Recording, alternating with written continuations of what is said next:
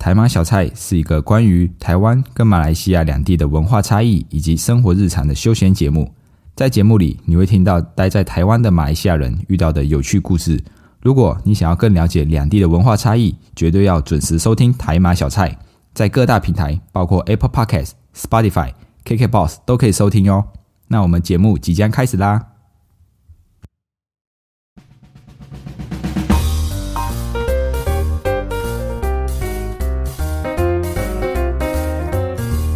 阿伯卡巴，欢迎回到台马小菜，我是迪翁，一位漂洋过海来到台湾的马来西亚人。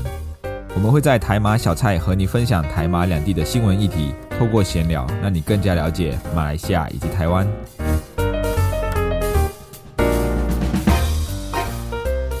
时间过得真快，一转眼又来到了年底。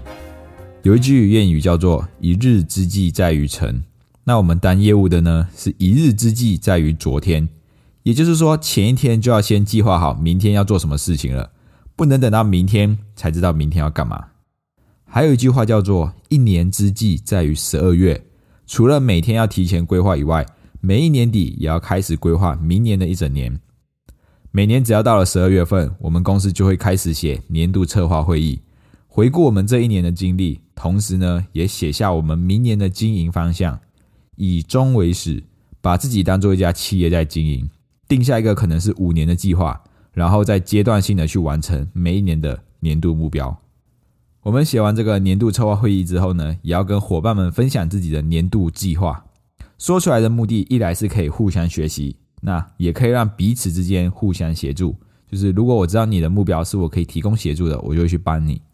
那除了伙伴们呢，在自己事业上追求职务的晋升以外，今年度听到最多的年度目标之一就是我今年要减肥。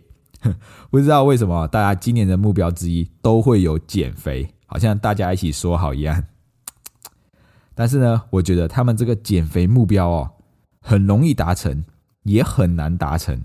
很难的部分哦，很难完成，是因为这个目标只有说我要减肥，是一个很模糊的目标，没有一个明确的指标。很容易完成的原因呢，也是只有说到我要减肥，到时候只要耍赖，我瘦了一百公克，也是减肥成功啊，对不对？所以呢。如果目标定得很模糊，就像在大海里的一艘船，没有方向，不知道哪里是东南西北，而且没有个衡量的指标，也很容易三分钟热度，做一做看不到效果，就想要放弃了。那我举我之前健身的经历就好了。我之之前在大学的时候有有一段时间在健身，那时候因为还很瘦，所以想要增肌再减脂哦，减脂才会有肉，先有肉才会长出肌肉嘛。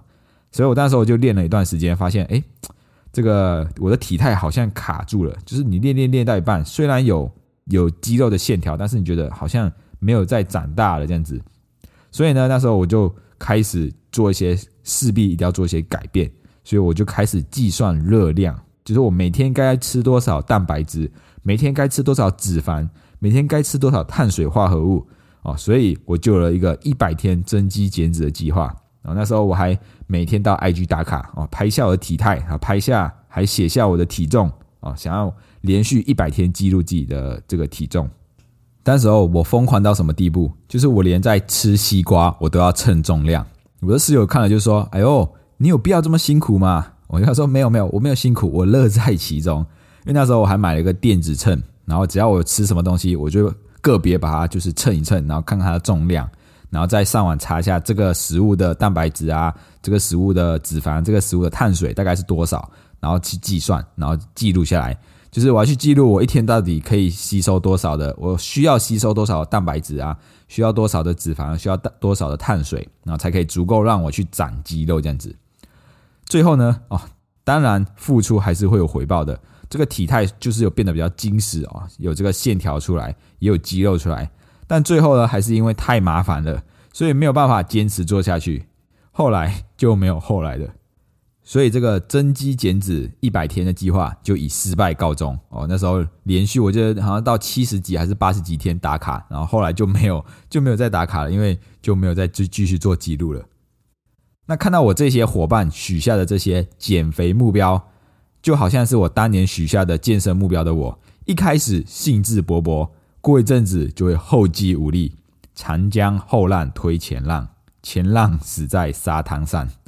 我有个小马学长，他刚开始就说，他晚上八点之后就不吃东西了哦。他还说他有他有一个营养师的朋友教他这样子做，就是晚上八点之后就不吃东西。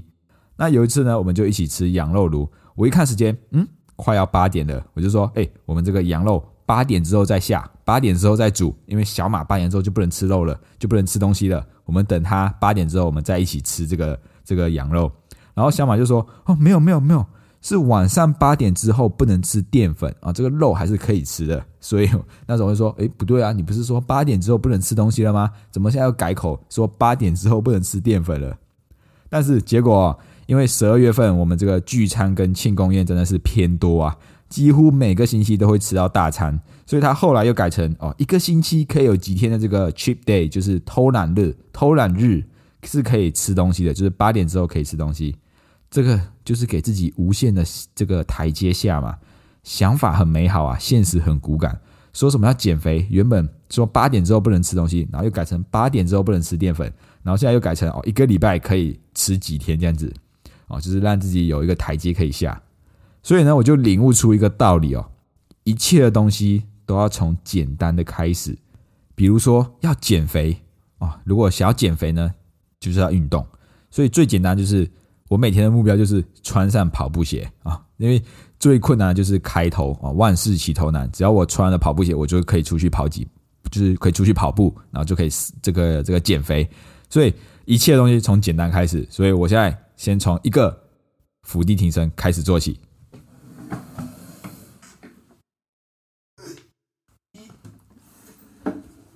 好，完成了，完成了我的减肥目标的第一步。哦，所以哦，这个我学长们的减肥目标哦，就让我们拭目以待，看看到底他他们的这个减肥目标会不会依旧是明年的新目标呢？让我们继续看下去。那很多时候啊，其实我们每天都过着一样的日子，却又在每年新年许下新希望。我希望我可以学到更多的事物，我希望我可以减肥成功，我希望可以怎样？我希望可以怎样？但是呢，生活中总是有很多的意外阻挡着我们前进。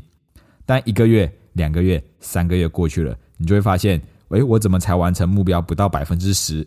很有可能就会觉得啊，我做不到这件事情，明年再来吧。当这个念头产生的时候，很有可能这个目标就永远的停在十趴的这个位置。我太忙了，我好累哦。我们在建筑这个梦想跟及时行乐的选项上面，大多数我们都会选择后者。我都辛苦工作一整天了，难道晚上不可以躺在床上看 Netflix、玩手机、玩电这个玩电脑吗？为什么要做这么累的事情？于是呢，日复一日，年复一年，一年就这样过去了。如果我们没有停下脚步来回头看看自己，会不知道自己到底有没有往自己想要的方向前进，还是其实反方向了，自己也不知道。哦，所以我们要懂得去总结过去的经验，回顾过去，展望未来。那我自己的年度回顾哦，我觉得今年是一个新的开始啊。废话，每一年都是新的开始啊，新的开始，新的身份，也是新的挑战。算一算啊，我差不多在这个行业已经两年多了，但是还是有很多的东西都是新的学习啊。如果我们的人生是一本书，我会给我自己今年的这个章节叫做发芽。自从我开始这个种植植物之后啊，从中间其实有学到了很多的东西，体验了很多。像种子，从种子开始栽培到发芽，到小苗，到成株，都是一个过程。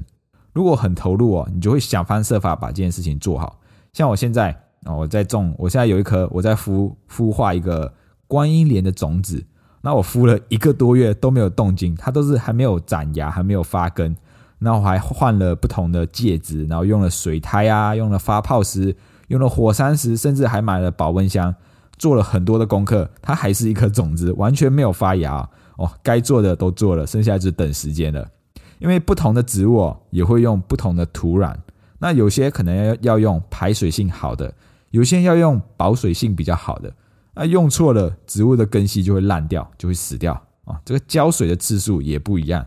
晒太阳的时间也不一样啊，所以这个种植物也是一门学问啊。那我相信我这个种子哦，只要我有坚持的做下去，我相信总有一天发，它还是有机会发芽的。如果它真的发芽了，我相信我会很有成就感，也会很很高兴、很兴奋这样子。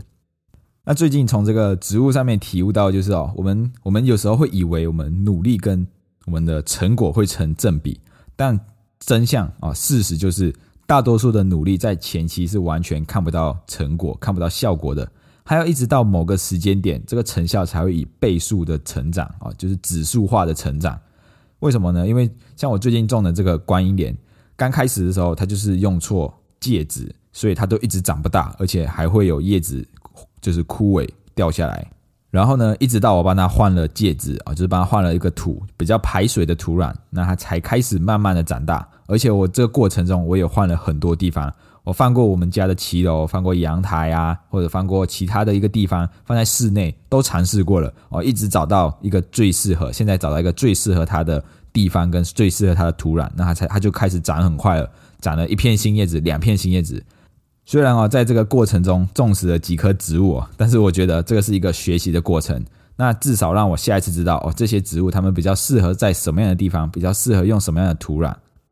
就像我们的努力一样，虽然可能付出了并不一定会马上有效果，但是呢，它将来啊，未来一定会变成我们的成长的一个营养啊。我们付出些努力不会石沉大海。所以呢，今年给自己的这个章节叫做发芽。就像一颗种子一样，只要我们有用心的灌溉，有放对地方，有用对土壤，那剩下的就交给时间，它就会可以慢慢的发芽，然后长大。如果我们很快就放弃了我们的坚持，那这一颗种子就永远都不会发芽，也永远不会变成一棵漂亮的植物。就像我的健身计划一样，还有学长们的减肥计划。如果喜欢今天内容，欢迎动动手指头滑到下方注留言评分五颗星。这样可以让更多人看见我们的频道，你们的支持是我们继续创作的动力。谢谢大家，我们下次见，拜拜。